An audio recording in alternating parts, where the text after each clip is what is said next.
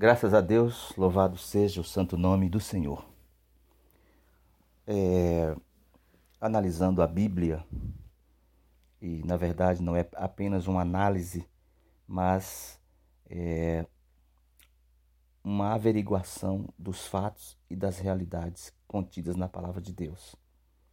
E a Bíblia falando do novo homem, ah, o novo homem é o que surgiu depois que Cristo morreu e ressuscitou. O novo homem é Cristo. Ele é o primeiro homem novo que surgiu depois da ressurreição do Senhor Jesus. Mas sabemos que antes do Senhor Jesus surgir como novo homem, teve o velho homem. Esse velho homem foi o primeiro homem que Deus criou e nós sabemos que esse velho homem ele é Adão. Né? Em Adão, no Adão caído, uh, está toda a humanidade. E Deus pegou esse velho homem, esse é, esse homem velho representado por Adão, levou até a cruz e matou todos. Deus matou todos os seres humanos velhos em Adão. E isso é judicial.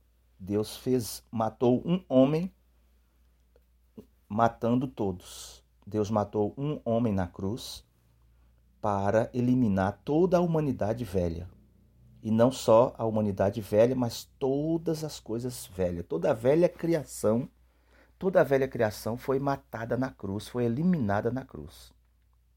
E é muito importante que entendamos isso para nós observarmos como é agora o novo homem. Se observarmos o velho homem, nós conhecemos todas as práticas e o viver do velho homem.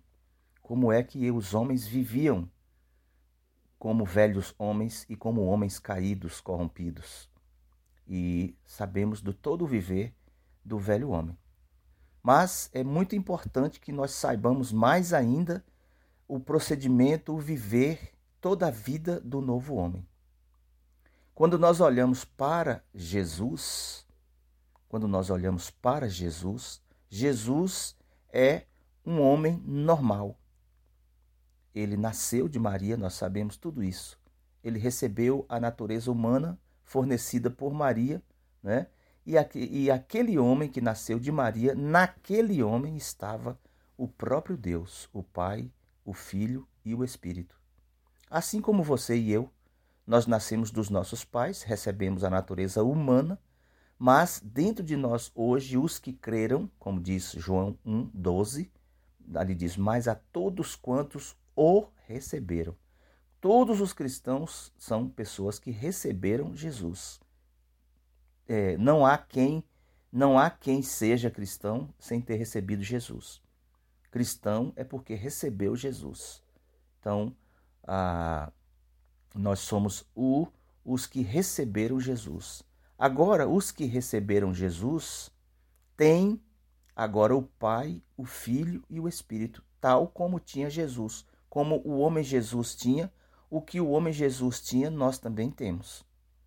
Então, foi a partir de Jesus que Deus, então, inicia o processo da nova criação ou do novo homem.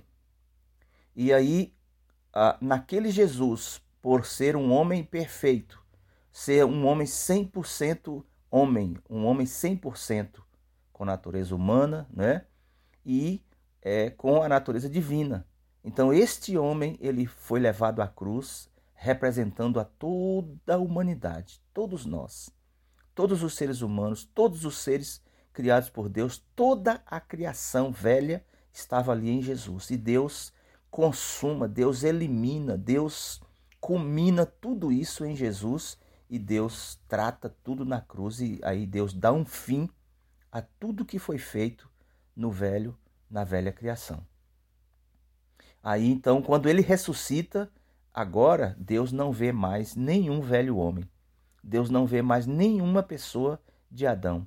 Deus não vê mais nada daquilo que existiu na velha criação.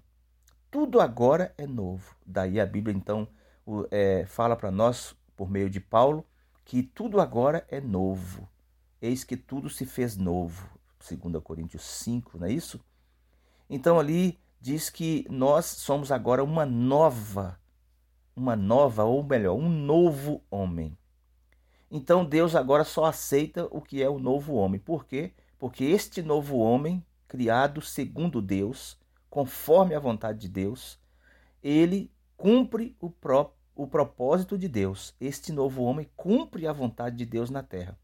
Jesus, mesmo antes de ter sido ressuscitado, mesmo antes de ter sido morto, ele já era um homem que satisfazia o coração de Deus, porque ele era um, um homem perfeito e já tinha Deus dentro dele. Então ele estabeleceu o padrão. Ele estabeleceu o padrão para todos nós.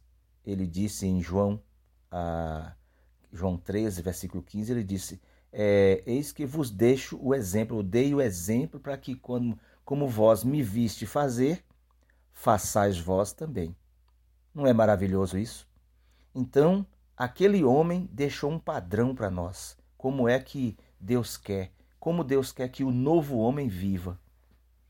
Então, após a ressurreição, é, Jesus, que era homem perfeito, ele foi até a cruz para derramar o sangue por minha causa, mas o sangue era para, satisfazer primeiramente as justas exigências de Deus. E depois o sangue ficou para mim, para meu uso, para nosso uso. E depois ele ressuscitou. O sangue foi derramado para perdoar os nossos pecados e satisfazer as justas exigências de Deus, e a vida, a ressurreição trouxe a vida, o, o, o sangue perdoou os nossos pecados, o, a, a ressurreição traz a vida para nós. Paulo informa para nós em Romanos 4 que a ressurreição é, foi para nos justificar. Além de a ressurreição ter dispensado a vida para dentro de nós, porque se Jesus não ressuscitasse, ele não entraria em nós, não podia entrar em nós, porque ele continuaria, continuaria como ele era com os discípulos. Jesus não podia entrar nos discípulos, mas após a ressurreição, ele tornou-se o Espírito que é da vida, como diz 1 Coríntios 15, 45, a parte B, que ele agora pode entrar em cada um de nós, porque ele é um Espírito. E ele entrou realmente nos discípulos, ele soprou para dentro dos discípulos em João 20, 22, e os discípulos o receberam após a ressurreição.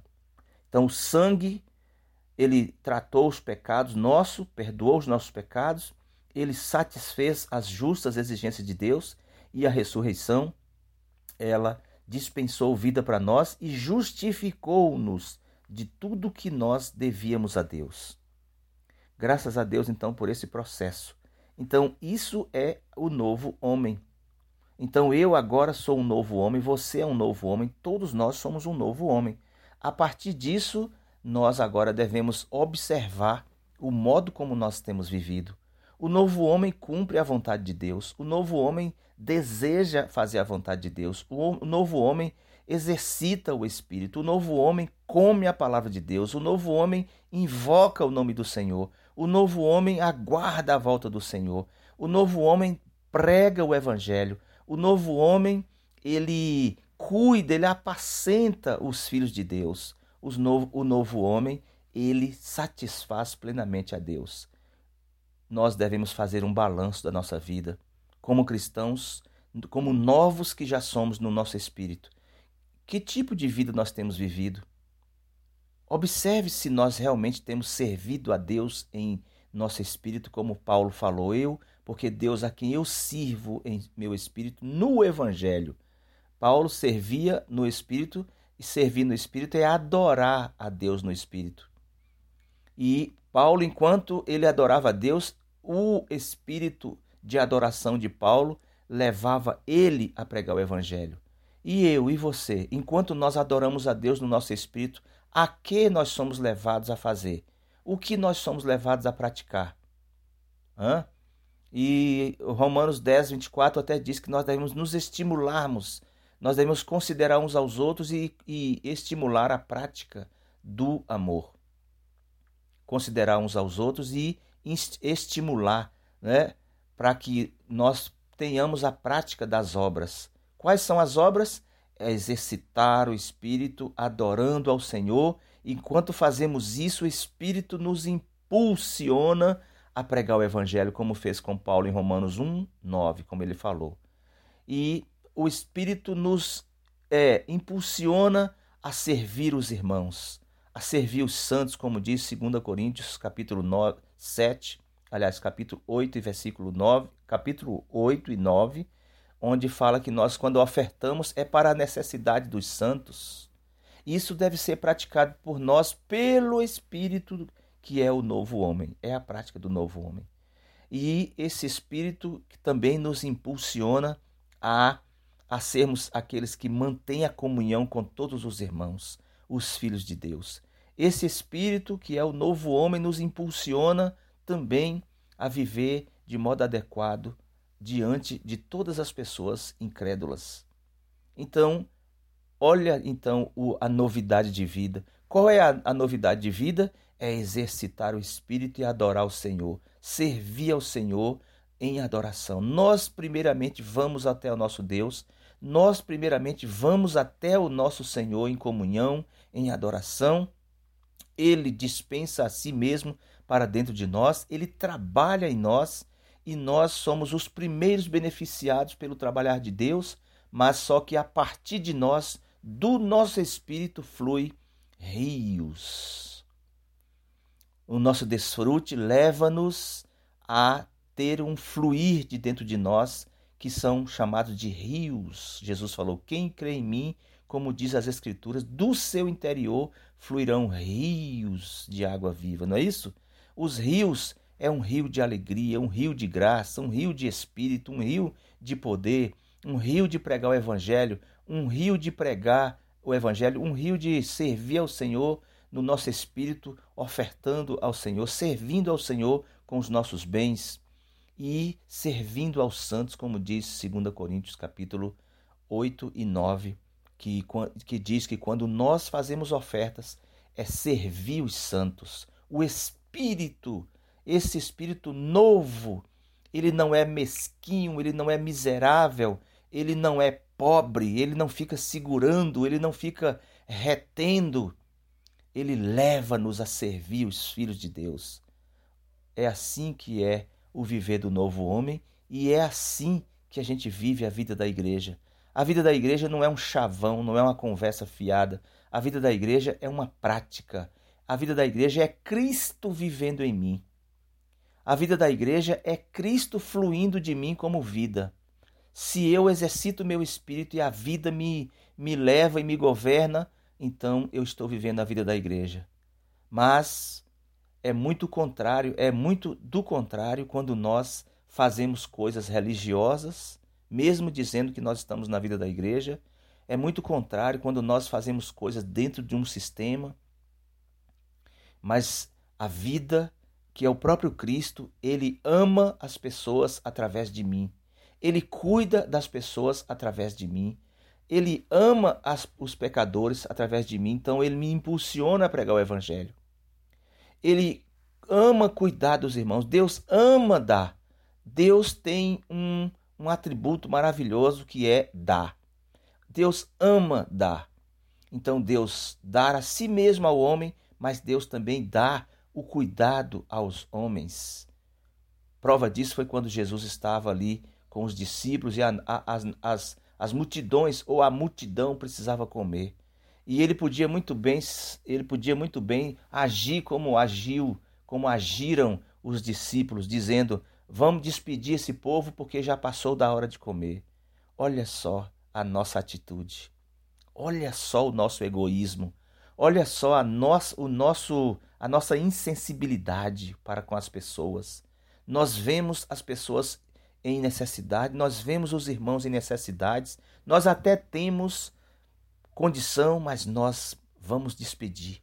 Vamos mandar embora. Não manda, manda esse irmão embora.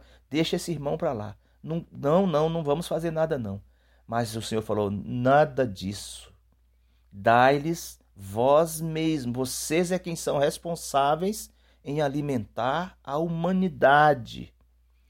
Eu sou homem como vocês e nós temos que alimentar a humanidade independente, viu? Porventura aquela multidão, elas, eles eram seguidores do Senhor? Não eram. Aquela multidão não era seguidor do Senhor Jesus. Então, nós precisamos é, realmente exercitar o nosso espírito para viver a vida do novo homem. O novo homem não é indiferente. O novo homem não é insensível. O novo homem, ele se preocupa com o que é de Deus. Ele busca o que é de Deus. Ele cumpre e satisfaz o coração de Deus. Esse era o Senhor Jesus que chamou o seu discípulo Pedro e apertou ele e perguntou: Você me ama, rapaz? De fato você me ama? Você me ama mesmo? Então faça isso aqui, ó. Cuide, apacente para você provar que você me ama. Quantos de nós não temos essa realidade? Quantos de nós não temos a preocupação com as pessoas? Quantos de nós não carregamos as pessoas no, no peito como sacerdotes? Quantos de nós não temos o encargo de orar pelas pessoas e orar de forma até generalizada? Orar pelos homens investidos de, de autoridade, orar para que Deus ele, ele guie a mão e o coração dos homens investidos de autoridade para que ele cumpra, para que ele possa fazer nessa terra o que ele quer os homens investidos de autoridade nessa terra, eles não fazem o que querem, mas Deus, ele intervém nas administrações humanas, nos governos humanos. É assim que a Bíblia diz para nós lá em Daniel, que Deus, ele tem autoridade sobre os governos dos homens, sobre ah, os, os, os governos dos homens. Deus tem autoridade e ele tira e ele põe quem ele quer. Olha só, ainda dá a quem quer. Então, nós na terra, não há nada que tenha nessa terra que não esteja debaixo do governo do nosso Deus, do nosso Senhor. Não há nada nessa terra que não esteja debaixo da administração do senhorio do nosso Deus. Ele é soberano. Aqui, aqui só tem os homens e os homens pensam que são donos de alguma coisa e que eles fazem alguma coisa. Não foi assim com Nabucodonosor. Nabucodonosor, ele, ele se vangloriou e Deus mostrou para ele que o governo não era dele, de Nabucodonosor, mas que o governo era do Deus Altíssimo, de Jeová, do Senhor nosso Deus. Então, o novo homem entende todas essas coisas, o novo homem não discute opiniões, o novo homem ele é focado e ele tem uma linha central: fazer a vontade de Deus. Graças a Deus, louvado seja o nome do Senhor.